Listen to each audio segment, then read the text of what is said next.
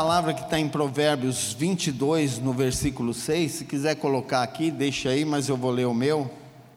Que diz assim: ó, ensina a criança no caminho em que deve andar, e ainda quando for velho, não se desviará dele. Amém? Eu quero dizer para você que quando nós lemos esse versículo aqui, nós pensamos assim: ensina teu filho no caminho onde ele deve andar. Nós sempre pensamos na igreja, nas coisas de Deus, e é muito justo que isso aconteça. Nós temos realmente que pensar assim. Mas ensinar o teu filho no bom caminho não é só isso. No bom caminho também tem a ver com caráter, tem a ver com o que você ensina para ele da sua vida através da sua vida. Porque muitas vezes você ensina o teu filho no bom caminho, mas você não seria um exemplo para ele, então é um ensinamento desperdiçado. O meu pai, eu não estou falando mal dele, mas ele tinha o hábito de dizer assim: faça o que eu mando, mas não faça o que eu faço. Eu descobri depois, ao me converter, que apesar de parecer bonita, não tem nada de bom nisso. Nós temos que ser exemplo para nossa casa. Os nossos filhos têm que olhar para nós e se alguém disser o seu pai fez isso, ele vai dizer: Olha, eu lamento muito, mas eu não consigo acreditar que o meu pai fez isso, porque ele tem um caráter que não deixa ele fazer isso. Podemos errar, podemos falhar, sim, mas ao ponto de você conhecer o seu filho, sua filha, sua família, que fala: O meu pai não faria isso, porque é uma formação de caráter. E nós precisamos ensinar os nossos filhos como viver nesse mundo também. Porque nós muitas vezes até trazemos o nosso filho, aprendemos a trazer ele para a igreja, arrastar ele para a igreja, mas não nos preocupamos em mostrar para eles o que é o mundo. Porque eles precisam saber, porque eles têm igreja uma vez por semana, não é? Ou duas vezes por semana, mas no mundo eles têm toda hora, todo dia. E eles estão muito próximos do mundo, então nós temos que prepará-los para eles enfrentar o mundo com uma fé e com um caráter de gente que serve a Deus. Isso nós temos que passar para ele, porque a formação das nossas crianças depende muito do que nós ensinamos para eles. E o mundo, quando eles vão para o mundo, ou quando eles precisam estar dentro do mundo, no sentido de trabalhar, de estudar, lá não é o que eles vêm aqui. Lá não é o que eles convivem com os irmãos. Então eles têm que estar preparados para enfrentar aquilo, saber que tem coisas que são erradas, mas eles têm que conviver com aquilo sem se contaminar. Semana passada nós fomos assistir um jogo num, num, num um jogo de futebol num estádio e nós levamos as crianças. E nós chegamos lá com as crianças para eles conhecer. Eu também não conhecia esse estádio, fomos até lá e chegamos lá, começamos a assistir o jogo. No futebol tem o quê? É mundo, filho. No futebol tem palavrão e as nossas crianças estavam lá. Agora não adianta você pegar a sua criança e dizer, não, isso não existe. Você não pode ver isso, não pode ver aquilo. Porque o dia que eles tiverem uma idade de conhecer, eles vão se espantar, vão se escandalizar, ou poderão até se perder, porque muitas vezes o mundo tem um atrativo muito grande para nós, para as nossas crianças, para os nossos jovens, não é? Então, tinha um momento lá que eles ouviram alguns palavrão, aí o, o mais novinho olhava para mim falando assim: vovô, o que, que eles estão falando? O Levi olhou para mim e disse assim: vovô, o que, que eles estão falando? E o palavrão era mais ou menos assim, né? Aí eu disse para eles: estão dizendo que nós não escuta. Ele não é bobinho, né? Não é isso que eles estão falando. Eu falei para ele, é palavrão que eles estão falando. Mas a gente não fala palavrão, entendeu? Então quer dizer, não é um lugar para você levar o seu filho constantemente, não é lugar para que você faça do seu filho um ambiente que ele deva frequentar sempre. Você pode torcer para um time de futebol, como eu torço e muitos aí torcem, e nós podemos ir no estádio, mas que é um ambiente saudável, não é. Nós sabemos que não é. Mas podemos participar sem viver o que eles vivem, não é? podemos estar lá não fazendo o que eles fazem. Porque diz o ditado que o, o navio pode estar dentro do oceano, mas o oceano não pode estar dentro do navio, não é? Se tiver, afunda. Então nós não queremos nos contaminar com isso. Então as nossas crianças precisam aprender com a gente coisas importantes, mas também paralelamente tendo notícias do mundo, sabendo como que as coisas funcionam e o que há de errado e o que há de certo nisso. Tudo que você ensina para o seu filho fica uma marca. Então, se nós não ensinarmos muito bem eles, eles terão o mundo para ensinar. E eu digo para você, você que é criança, eu já estou de barba branca, talvez os meus exemplos não sirvam para você.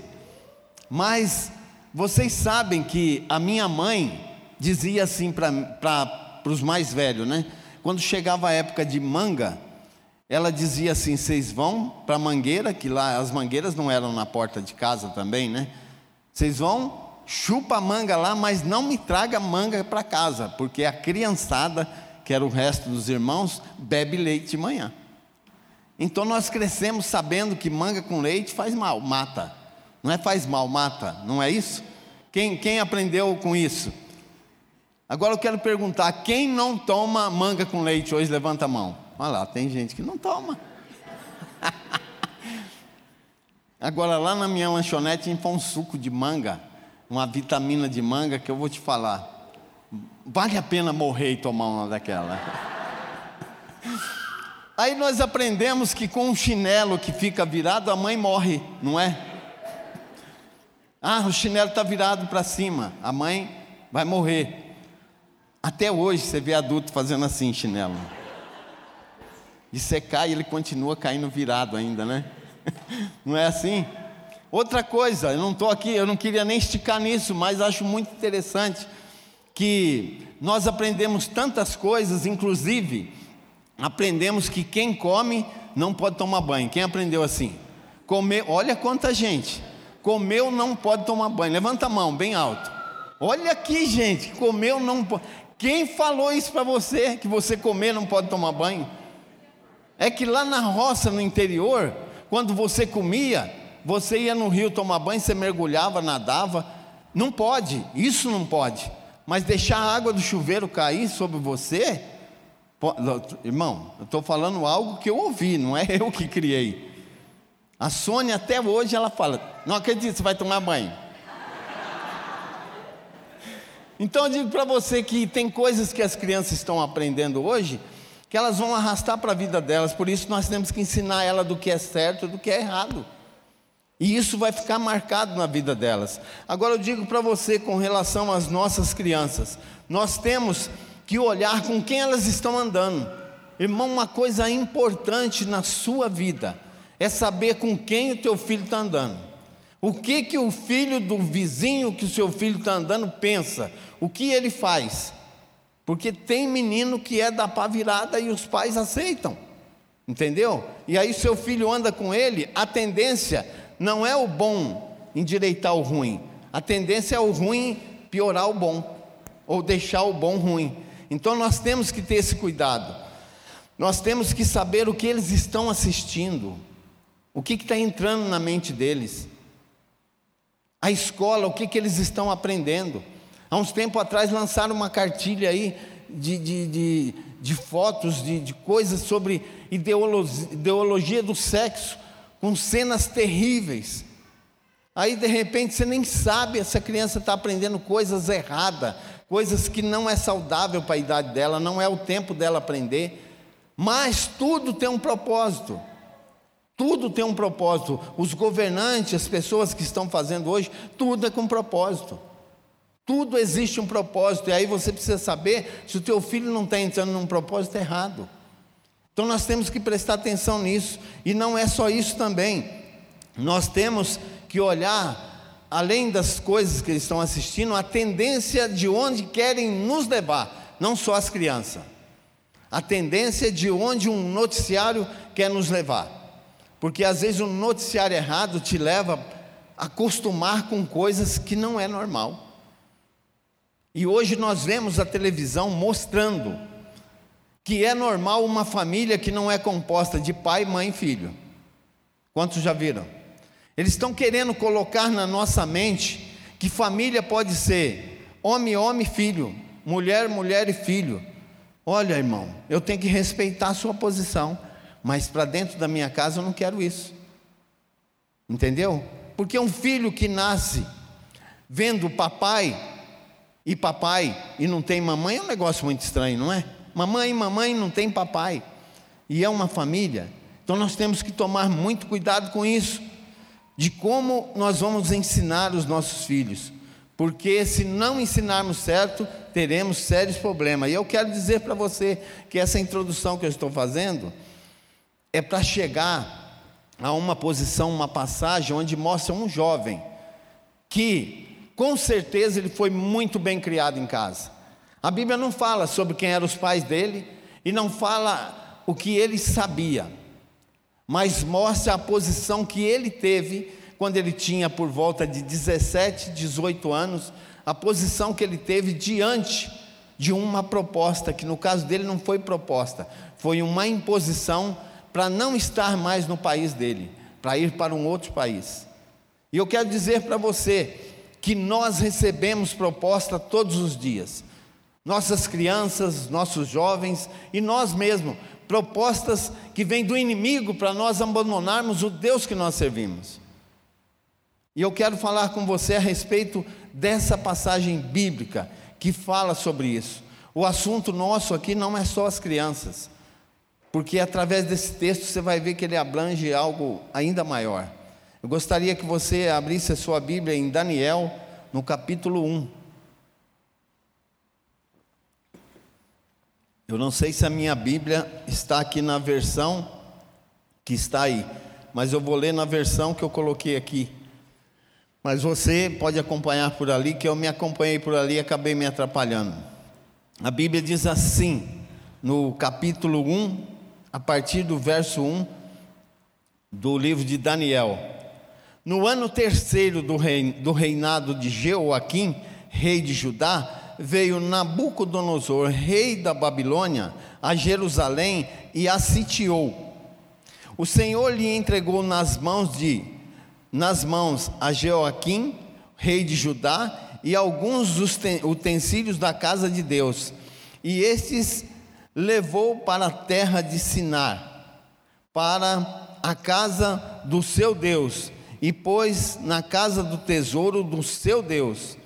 E disse o rei a Aspenaz, que era o eunuco do rei, chefe dos eunucos, que trouxe alguns dos filhos de Israel, tanto que trouxesse alguns dos filhos de Israel, tanto da linhagem real como dos nobres, jovens sem nenhum defeito, de boa aparência, instruídos e em todas sabedorias, doutos em ciência, versados no conhecimento e que fossem competentes para assistirem no palácio do rei e lhes ensinasse a cultura e a língua dos caldeus. Determinou-lhes o rei a comida diária das finas iguarias na mesa real e dos vinhos que ele bebia, assim fosse mantido por três anos. A cabo dos três anos, os quais assistiam diante do rei. Entre eles se achavam dos filhos de Judá, Daniel, Ananias, Misael e Azarias. Amém? Senhor, aqui está a tua palavra, Pai, e através dela nós queremos explanar o desejo do Senhor de falar com a igreja nessa noite. Eu te peço em nome de Jesus que eles possam compreender o que o Senhor tem reservado para cada um aqui nessa noite. Amém, irmãos? O que, que nós vemos aqui nessa passagem? Os profetas já avisaram: olha, Jerusalém, Jerusalém, o pecado que há em vocês levará vocês para o cativeiro. Jeremias chorava explicando. E nesse dia aqui, nesse tempo, foi o tempo que chegou o tempo do cativeiro para esse povo. Então o rei Nabucodonosor manda buscar lá que aqui diz que ele sitiou o lugar, ou seja, ele tomou conta de Jerusalém, né, do reino de Judá, ele tomou conta e sitiou, mas ele não mandou trazer todo mundo de lá. Ele fez algumas colocação de quem é que ele queria daquele lugar. Então, eu quero dizer para você que aqui, quando eles foram, não foi que veio uma proposta para eles, foi uma condição. Eles teriam que sair daquele lugar e ir para o outro reino no qual ele colocou essa condição para aqueles que fossem lá. Mas nós vemos aqui que ele exigia algumas qualidades. Quem é que ele queria lá para servir na mesa do rei? Ele queria assim, diz assim: é, os filhos de Israel, tanto da linhagem real, tanto da linhagem real, como dos nobres. Ou seja, ele queria nata, ele queria os melhores daquele lugar. E quando nós lemos isso aqui, trazemos para nós nos nossos dias, eu pergunto para você, quem é da linhagem real aí, dê um glória a Deus. Nós somos da linhagem real. Eu quero dizer para você que nós somos convidados a cada dia estar diante de uma proposta para viver algo diferente, para viver algo que não, vamos dizer que seria para viver no mundo, que são as propostas que virão para nós. Nós temos que estar no mundo. E aqui, quando nós olhamos essa proposta dele, que ele coloca é, tantas pessoas qualificadas, ele não coloca que uma pessoa teria que ter essa qualificação. De repente, alguém que era muito inteligente, não era alguém de boa aparência, mas ele queria gente inteligente, gente de boa aparência, e ele queria também jovens sem defeito. Aqui tem algum jovem sem defeito? Levanta a mão. Ô oh, glória, temos. Você não teve coragem de levantar, né?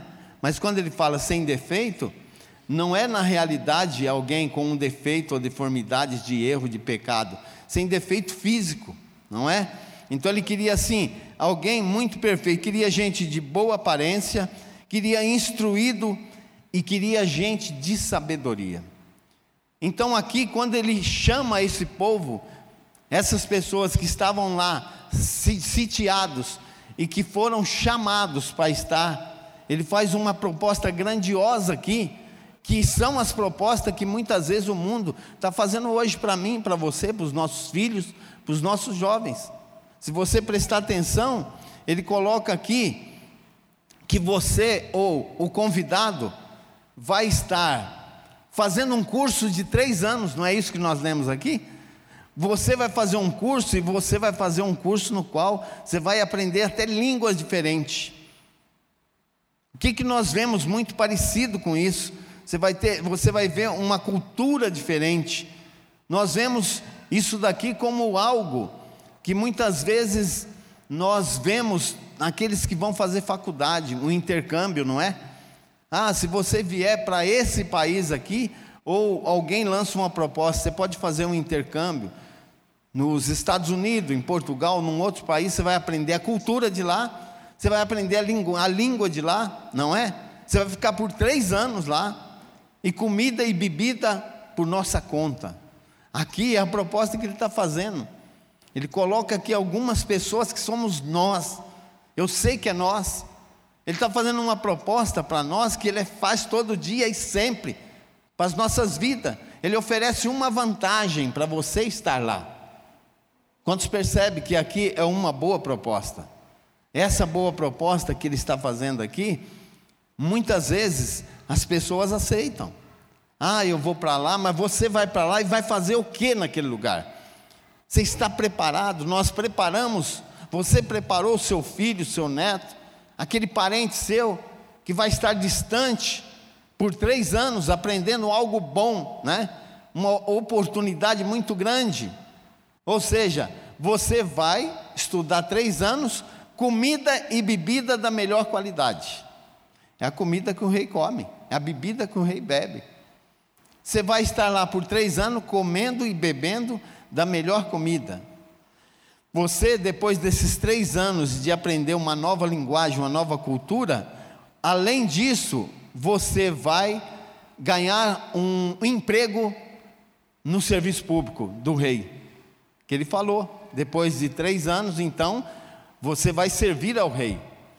Então, quando ele lança essa proposta, nós vemos que se não tiver alguém preparado para receber essa proposta, você vai, e quando você chegar lá, você vai começar a fazer conforme foi oferecido para você. E muitas vezes você não tem, ou aquele que foi enviado não tem condições de negar alguma coisa do que está nesse pacote. Mas ele diz assim, em outras palavras, você vai ler em casa, eu sugiro você que leia o capítulo inteiro de Daniel, porque aqui tem muitos segredos. que faz tempo que você não lê e você já esqueceu. Mas quando ele oferece, aqui ele está oferecendo também a comida dele. Você vai dar, você vai comer da minha comida. O mundo quer oferecer para ele, sabe o que? A comida que ele tem para você, para o seu filho, para o seu adolescente, para o seu jovem, na igreja, na bolsa, na, na escola, na bolsa de estudo. Muitas vezes você vai, você libera, mas ele está preparado para isso? Porque quando nós olhamos Daniel, nós vemos que ele tinha entre 17 e 18 anos, e foi para esse lugar não porque ele escolheu, ele deixou com certeza a família para trás, ele foi sozinho para aquele lugar. Mas quando você vê as atitudes que ele tomou nesse lugar, você fica impressionado com a preparação que aquele jovem tinha. Agora eu pergunto para você que não leu ainda a história inteira de Daniel, será que se você enviar o teu filho para uma bolsa de estudo, ele vai ser como Daniel? Ou ele vai esquecer o Deus que ele serviu aqui até então? Se for para você ofertas e naquele lugar, quando eles começarem a dar da comida deles para você, você vai resistir ou você vai comer da comida dele? Porque nós vemos que Daniel não aceitou a comida do rei. Espiritualmente falando, ele disse assim: Eu não posso comer o que você está me oferecendo, eu já tenho a minha comida. A sua comida é oferecida aos deuses. E eu não como comida oferecida a deuses estranhos. Só que ele não foi arrogante. Ele não chegou diante desse Aspenaz, que era o, o que cuidava da rapaziada ali. Ele não chegou diante dele dizendo: Olha, eu não vou comer essa comida porque ele era um homem de oração. E eu tenho certeza que, e a Bíblia fala que ele ora muito, por muito tempo. E eu tenho certeza que antes de falar com esse homem, chamado Aspenaz, ele orou antes, e quando ele chegou diante de Aspenaz, disse assim: Olha, eu gostaria muito de não comer sua comida. Coisa que muitas vezes nós, quando aceitamos alguma proposta, e vem uma proposta suja, nós comemos a comida que eles dão para nós, porque é vantajoso para nós. Não vou questionar, não vou ler, não vou orar. Se está dando, eu vou receber. Não é? Porque se o rei come, eu vou comer. Mas que rei é esse que está te oferecendo? Quando eu tinha a minha padaria, eu resolvi mudar ela de lugar. E aí ficou um espaço muito amplo. E um dia alguém chegou e me ofereceu uma proposta. Quanto que você paga de aluguel aqui? Eu disse para ele: eu pago seis mil reais. Há muito tempo atrás era um bom dinheiro, era um bom espaço. E ele disse assim: deixa eu colocar três máquinas de jogo aí, e eu pago o aluguel para você. Eu ponho no fundo a máquina. Ninguém vai entrar por aqui para jogar, mas eu quero pôr ali. Se você permitir, eu pago o aluguel para você. O que, que eu disse para ele? Não, e se eu tivesse permitido, podia ter passado e hoje poderia estar aqui alguém dando a notícia. Ou você assistindo Cidade Alerta, foi preso o pastor que tinha uma padaria e que tinha máquinas de jogo lá no fundo. Meu Deus do céu. É proposta, é boa, mas é errada, eu não quero para a minha vida. Não é isso que eu quero. Agora, quantas propostas fizeram já para você indecorosa? E se não fizeram, vão fazer para que você aceite uma proposta boa, ele vai criar circunstância, vai deixar ela redondinha para você aceitar. Mas eu falo para você, na realidade, essa proposta vinha acondicionada a algo que ele queria mostrar. Primeira coisa que nós notamos aqui, acho que é no capítulo, versículo 7, por favor, coloca aí. Versículo 7. O chefe dos oficiais deu-lhes novos nomes. A Daniel, ele deu o nome de Beltesazar. A Ananias, Sadraque. A Misael, Mesaque. E Azarias, Abidnego. A primeira coisa que ele quer fazer nisso daí, sabe o que é? Trocar identidade. E quando nós recebemos proposta, quando o seu filho os jovens recebem proposta, preste atenção se eles não estão procurando trocar sua identidade. Porque quando troca a identidade é como se dissesse assim: esquece o nome que você tinha antes. Não, mas eu sou pastor, eu não vou aceitar isso. Esquece que você é pastor. Põe as maquininhas aí, entendeu? É nós, estamos juntos. Não é irmão? Porque antes irmão era o irmão na fé, né? Agora irmão é o bandido com o bandido. Não é? Agora estão chamando de pai também, ô pai. Não sei se é da linguagem deles. Mas é assim. Porque ele quer trocar a identidade. Precisa, está condicionado à troca de identidade. Então, eu preciso agora não ser mais o pastor para aceitar uma proposta dessa. Eu estou falando de algo muito particular, entendeu? Porque depois que você troca a sua identidade, depois que você assina embaixo da nova proposta, que você trocou da identidade, ainda que você tente voltar atrás, dificilmente ela fica zerada de novo. Eu conheço pessoas que tinham um nome grandioso, reconhecido, mas de repente, numa proposta, ele aceitou a proposta e mudar o nome dele. Ele deixou de ter aquele nome e ficou conhecido com outro nome. Adivinha o que aconteceu? O nome dele sujou e até hoje não limpou mais. E você deve conhecer alguém, eu não vou falar porque se eu conheço, você também conhece. E amanhã está nos jornais aí, pastor falou mal do outro, assim, assim. Mas não volta mais, porque trocou identidade. Então nós temos que tomar cuidado com isso. Porque quando nós aceitamos a proposta de mudar a nossa identidade, nós estamos deixando para trás também um Deus que nos levantou numa identidade nova, de um tempo novo. Porque quando eu não conhecia Ele, eu tinha uma identidade. E quando eu conheci Ele, Ele mudou a minha identidade. Eis que tudo se fez novo na minha vida. Foi uma troca de identidade também, mas para o bem. Para mim deixar de ser quem eu era e passar a ser uma nova criatura. Um novo tempo. Então eu queria dizer para você que assim Ele trabalha, assim Ele faz em nossas vidas. E Ele, dentro dessa proposta, Ele não se cansava de fazer. Só que Daniel, quando recebeu um novo nome, quer dizer, você põe um nome que você quiser, eu continuo sendo Daniel, porque eu não vou me corromper com as suas propostas, porque ele não foi ali porque ele escolheu, estava condicionado a estar ali. Mas o que me chama muito a atenção é ver que ele, dentro dessa situação, a posição que ele tomou, porque ele servia a um Deus vivo e poderoso, ainda que a nação dele tivesse pecado, ainda que ele fizesse parte dessa nação e não tinha pecado, ele estava levando sobre ele também o pecado da nação. Porque quando a nação foi tomada, ele foi. E quando ele chegou lá, ele não disse, não rejeitou a condição de darem um novo nome para ele, mas ele não reconheceu esse novo nome. Porque ele não se comprometeu com as coisas que não agradavam a Deus. Ele estava comprometido com o Deus que ele conhecia. Agora você imagine um rapaz nessa idade chegar numa terra estranha e de repente, naquela terra estranha, diante das adversidades que ele estava passando, ele não se corrompeu. Passou por situações terríveis. Passou por situações que muitas vezes nós não suportamos passar.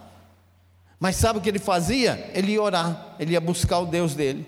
Então quero dizer para você assim, olha, só tem um jeito de você se livrar das propostas do mundo que vem para você, para o seu filho, para a sua casa, para a sua família.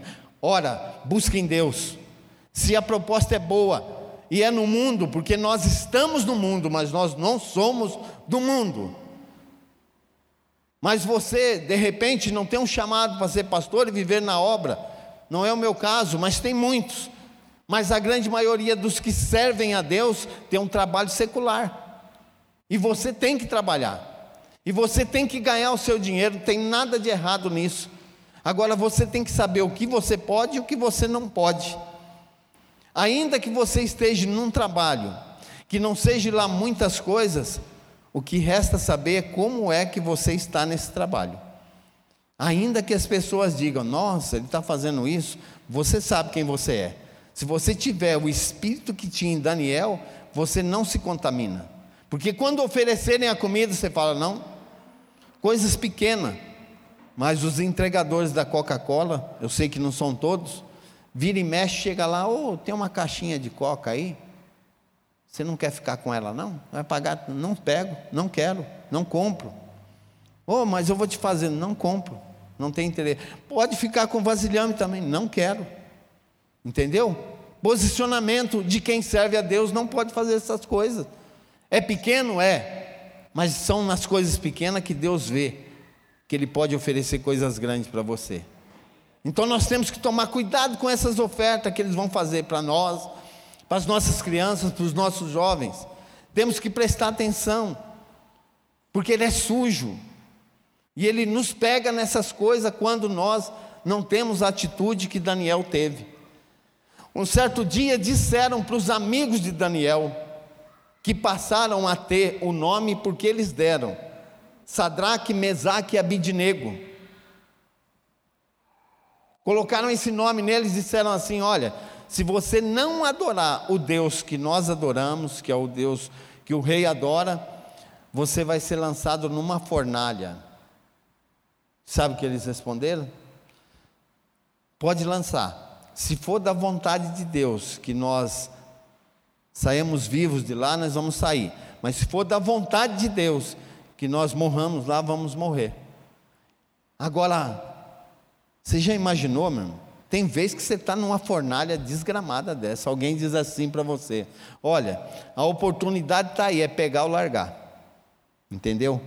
E isso pode acontecer de várias maneiras. É um produto roubado, entendeu?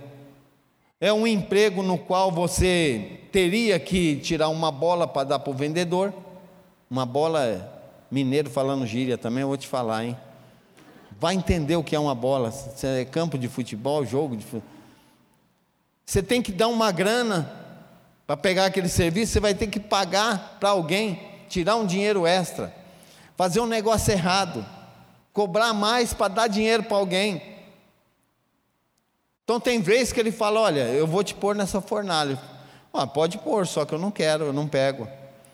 Bom, se você não pegar, você não vai ser aceito na empresa, ou se você não pegar, você vai ser demitido da empresa. Para mim para você, isso é fornalha. Aí você fala: Bom, se eu tiver ir embora da empresa, eu vou.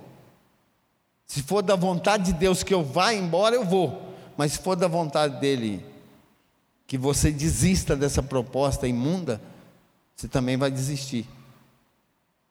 Porque, na realidade, o segredo é a oração, o segredo é buscar no Senhor como Ele pode te livrar dessas propostas e ciladas que vêm sobre a sua vida.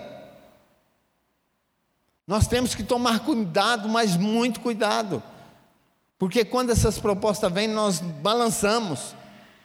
Às vezes você vai ter que começar do zero de novo, começa do zero de novo, mas não faça isso para testemunhar só. Faça porque você serve um Deus vivo que não gosta dessas coisas. E aí sim vai ter valor na sua vida. E eu digo para você que também Daniel chegou um momento que disseram para ele, olha, fizeram uma armadilha para ele. Porque ele orava para o Deus de Israel ainda não estando lá, mas fiel a Deus, ele orava. E aí lançou um decreto que ninguém podia orar para um Deus estranho, teria que ser para o Deus daquele país, daquele lugar, da Babilônia, para o Deus do rei. E aí disseram: Olha, Daniel não faz isso. Ele não escondia de ninguém que ele não fazia, porque ele disse que não ia adorar um Deus estranho. E ele disse: Bom, se você não fizer isso daí, você vai ser lançado numa cova de leões. Rapaz, quem já viu um leão de pertinho? Quem já foi no zoológico? Você já viu o tamanho daquele bicho? A gente vê na televisão já dá medo, né? Você imagine você na noite que antecedeu a ser jogado na cova dos leões por uma proposta de você não pode mais se dobrar ao Deus de Israel. Então ele abria a janela, falava Jerusalém é para lá e orava para lá. Para com isso, ninguém está vendo. Não, tá. Deus está vendo. Você acha que Deus não sabe dos seus segredos, da sua intimidade? Ele sabe. E ele sabia que Deus sabia. E ele tinha uma aliança com esse Deus e ele falou: não. Agora durma-se com um barulho desse na véspera de ser lançado na cova dos leões. Agora, chegou o dia Ele foi lançado. Tenho certeza que tinha um monte de gente para ver ele ser comido lá, porque era um evento, né? Fazer isso. E eu tenho certeza que tem um monte de gente torcendo para você se arrebentar também, porque você é crente. Disseram para mim: você vai abrir padaria? Vou. Eu quero ver você ir para a igreja e servir a Deus com uma padaria aberta, tendo que trabalhar o tanto que trabalha. Cova dos Leões. Eu disse a mesma coisa que Daniel disse: olha, eu não sei se eu vou aguentar, mas se tiver que escolher um, eu já escolhi: servir a Deus. E eu fui muitas vezes para o culto, sendo acordado pela corda. Olha o pastor falando, acorda. Hum. Cansado. Mas aliançado com um Deus que me deu uma casa abençoada, uma família abençoada, entendimento abençoado. E quando nós vivemos assim, nós sabemos que Deus está conosco, Deus está sobre as nossas vidas. E eu digo para você, que se a gente continuar lendo, você vai ver o quanto Deus trabalhou na vida desses jovens. E o reino dele foi levantado, porque existiam pessoas assim. Hoje a história dele é contada, e amanhã poderia ser contada a sua história, o seu filho poderia contar o que você passou. Então você tem que deixar uma história para o seu filho contar do Deus que você serve. Porque o meu filho via dentro de casa as batalhas que a gente levantava, as guerras que a gente fazia dentro do carro, com as crianças dentro. Mas o dia que esse Deus entrou na minha casa, na minha família, a nossa história foi mudada. E eu tenho certeza que se eles tivessem que escolher algo, eles não teriam dúvida em escolher Deus como fizeram. Decidiram servir a esse Deus. E eu falo para você que esse esse acontecimento, essa escravidão durou 70 anos. A Bíblia diz que que nós podemos, em, em Salmos 90, 10 diz assim: ó, os anos das nossas vidas chegam a 70 ou 80 para os que têm mais vigor. Entretanto, são anos difíceis, cheios de sofrimento, pois a vida passa depressa e nós voamos. Meu irmão, quando esse povo tinha que ficar cativo por 70 anos, eu fiz uma comparação que 70 anos seria o ano de vida normal de um ser humano. Se você tem mais, você sabe que não é fácil, porque depois dos 60, e eu já posso contar, começa a aparecer uns negócios estranhos na gente, chamado velhice. Você vai perdendo muitas coisas boas, principalmente a saúde. Você vai perdendo a vontade de estar em festas. Você vai perdendo a vontade de ficar até muito tarde acordado. Quando eu via meu pai acabar o Jornal Nacional e ali dormir, eu falava, não pode ser um negócio desse. Acabou o Jornal Nacional, ele era tão. Pode subir a banda aqui. Acabou o Jornal Nacional, ele era tão educado que ele não falava boa noite, ele fazia assim na televisão. Era de botão, não era controle. Vamos dormir todo mundo. Não, estou com sono, pô. Então fica quieto, mas televisão não pode ligar. Porque eu vou dormir e não quero barulho. Agora eu já estou igual meu pai. Eu só não desligo a televisão, mas eu falo boa noite, fui. Hashtag até amanhã. então eu digo para vocês que isso que nós estamos vivendo, ou que nós vivemos, é exatamente como a Babilônia. O tempo da nossa vida, toda essa luta, essa guerra que hoje você está feliz, amanhã você está triste, hoje você está comprando, amanhã você está vendendo, hoje você está tendo, amanhã você não está tendo. E é essa batalha, e diante de um Deus que você serve e que te fez uma promessa: você vai morar comigo no meu reino e você vai ter vida eterna. Não ceda, não ceda a essas propostas que o inimigo tem para você, porque a vida passa, logo, logo já chegou o seu tempo. E o mais interessante é que Deus vai preparando a gente para esse tempo. Ele diz que depois dos 70, o que acontece? Ele diz assim: alguns chegam aos 80, para os que têm mais vigor. Entretanto, são anos difíceis e cheios de sofrimento. Não é fácil. Eu, graças a Deus, ainda tenho saúde.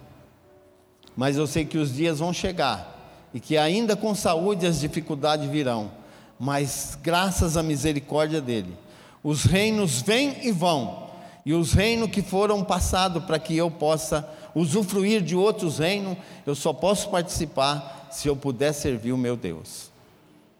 Que seja assim para você e seus filhos. Agora eu não sei o que você está passando hoje. Eu não sei qual é a proposta que fizeram para você. Eu não sei se tentaram mudar a sua identidade. Mas eu quero dizer para você que ainda que ainda que você tenha errado, que ainda que você tenha falhado, a proposta dele não acabou para você. Agora, se você acha que você não está incluído, você pode estar incluído sim. Porque ele diz assim, que é para os jovens. Quem é jovem levanta a mão. Essa proposta vai vir para você. Os bonitinhos, quem é? Levanta a mão. Ei, povo feio. Eu falei os bonitinhos, quem são? Nossa, gente. Você tem que se encaixar em outra área. Você entendeu? Mas você tem que saber que a proposta vem para você. Ainda que não seja boa, a proposta vai chegar. Mas você de repente é muito inteligente. Quem é inteligente levanta a mão. Ah, eu sou.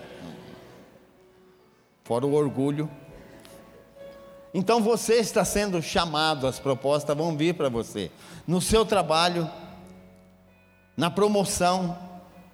Olha, nós vamos te dar essa promoção, só que você vai ter que comer da comida que eu vou te dar. E assina embaixo. Não, essa comida eu não como. Você vai ter que esquecer a identidade que você tem, não. Mas que faça isso sem orgulho e sem poder, mas sim com oração. Porque às vezes vai ser oferecido coisas para você que você vai chegar e dizer assim: minha religião não permite, é de sábado eu não trabalho. Sabe o que vai acontecer com você? Tá bom, filho. Vai com Deus então. Agora, quando você busca em Deus, eu estou falando que esse não é o nosso costume, mas nós temos outros costumes. De repente, alguém vai te fazer uma proposta e você vai orar. E Deus pode mudar, como mudou. Ele disse assim: Olha, eu não como essa comida, minha comida é outra. Eu vou dizer qual é a minha comida. E vamos fazer o seguinte: vou fazer um jejum. Ele disse: Não, mas se você estiver fraco, vai sobrar para mim. Ele vai cortar minha cabeça. Então vamos fazer o seguinte: nós vamos fazer o jejum de 21 dias, e depois desse tempo a gente vai se apresentar lá. Se a gente estiver mais fraco, então a gente muda isso. Porque ele foi orar e disse: Senhor, nós vamos passar um tempo sem comer a comida desse povo aí. Nós vamos jejuar. E nós precisamos, Senhor, nos dê força. Senhor, nos dê sustância. E o que, que Deus fez? Quando ele chegou diante do rei, Mas esses aqui são mais fortes do que aqueles. Porque Deus muda. Deus transforma a situação que você está. Entendeu? Não é arrogância. Não é dizer eu não aceito esse nome, ó. Esse nome você está pondo, mas eu não tomo posse dele. Você quer trocar o meu nome? Tá. Você vai pôr eu na cova dos leões? Tá bom. Só que você não sabe que o leão que vai estar tá lá é o leão da tribo de Judá e ele não come gente do reino dele. Ele não sente fome quando entra. Então é esse que vai estar tá lá. Você vai pôr nós no fogo do inferno? aquela fornalha ali? Não, vou esquentar o dobro, dez vezes mais, não me lembro. Bom, você pode pôr, se for para a gente morrer, a gente morre. Mas tudo isso mostrou a grandeza do Deus que ele servia. Então o que eu quero dizer para você que o grande segredo é esse: ensina o teu filho no bom caminho. E o bom caminho não é só a igreja. O bom caminho não é só servir a Deus, é saber que lá no mundo tem alguém também interessado em você, mas você pertence a esse Deus que você aprendeu na igreja e que você também aprendeu servindo a Deus, servindo a Ele. Então hoje você ter os filhos instruídos é muito bom. Ter filho médico, doutor, nós precisamos sim, necessitamos. Mas de que adianta você ter um filho que é doutor, mas se corrompeu? não consegue mais servir a Deus. Ele consegue fazer mais milagre do que o próprio Deus, porque ele vai lá, corta, tira, está curado. É isso que Deus programou? Não é. Mas eu gostaria que você ficasse em pé e nós vamos estar encerrando. Enquanto os irmãos vão estar louvando ao Senhor, eu quero fazer um convite para você que está com uma proposta, que eu sei que tem, eu tenho convicção que tem. Você pode não vir à frente, mas alguém fez uma proposta para você, uma proposta surgiu na sua vida, e você está se sentindo como se sentiu esses três jovens na fornalha. Ou você está se sentindo como Daniel, que foi lançado na, na cova dos leões. Você está sentindo o calor da fornalha diante dessa proposta ou dessa condição. Eu quero orar por você. Pode deixar só essa luz acesa. Porque muitas vezes a pessoa fica retraída e evita um milagre de Deus na sua vida porque você não toma posse do que você ouviu nessa noite. Então não sei que proposta que é. Os irmãos vão estar cantando. Eu vou estar orando aqui. E eu quero que você tenha fé para descer até aqui. E eu vou dizer para você que a tua fornalha não vai queimar. Eu vou dizer para você que esse leão não vai te comer. As palavras que eu estou usando não é a palavra que Deus vai usar para você na hora que estiver acontecendo isso, mas você vai saber que é Deus falando com você. E eu não sei de que maneira também que Ele vai falar com você, mas quando Ele estiver falando, você vai ter convicção de que é Ele que está falando com você. Amém? Vamos louvar, para que eles possam sentir a presença de Deus. Baixe sua cabeça. Olá, você acabou de escutar mais uma de nossas pregações. Eu quero aproveitar e te fazer um convite para que você venha aqui nos conhecer pessoalmente em um dos nossos dois cultos, às 10 da manhã ou às 18 horas. Também aproveite e nos siga nas redes sociais para mais informações. Arroba Igreja Guaptuba. Deus abençoe e até mais.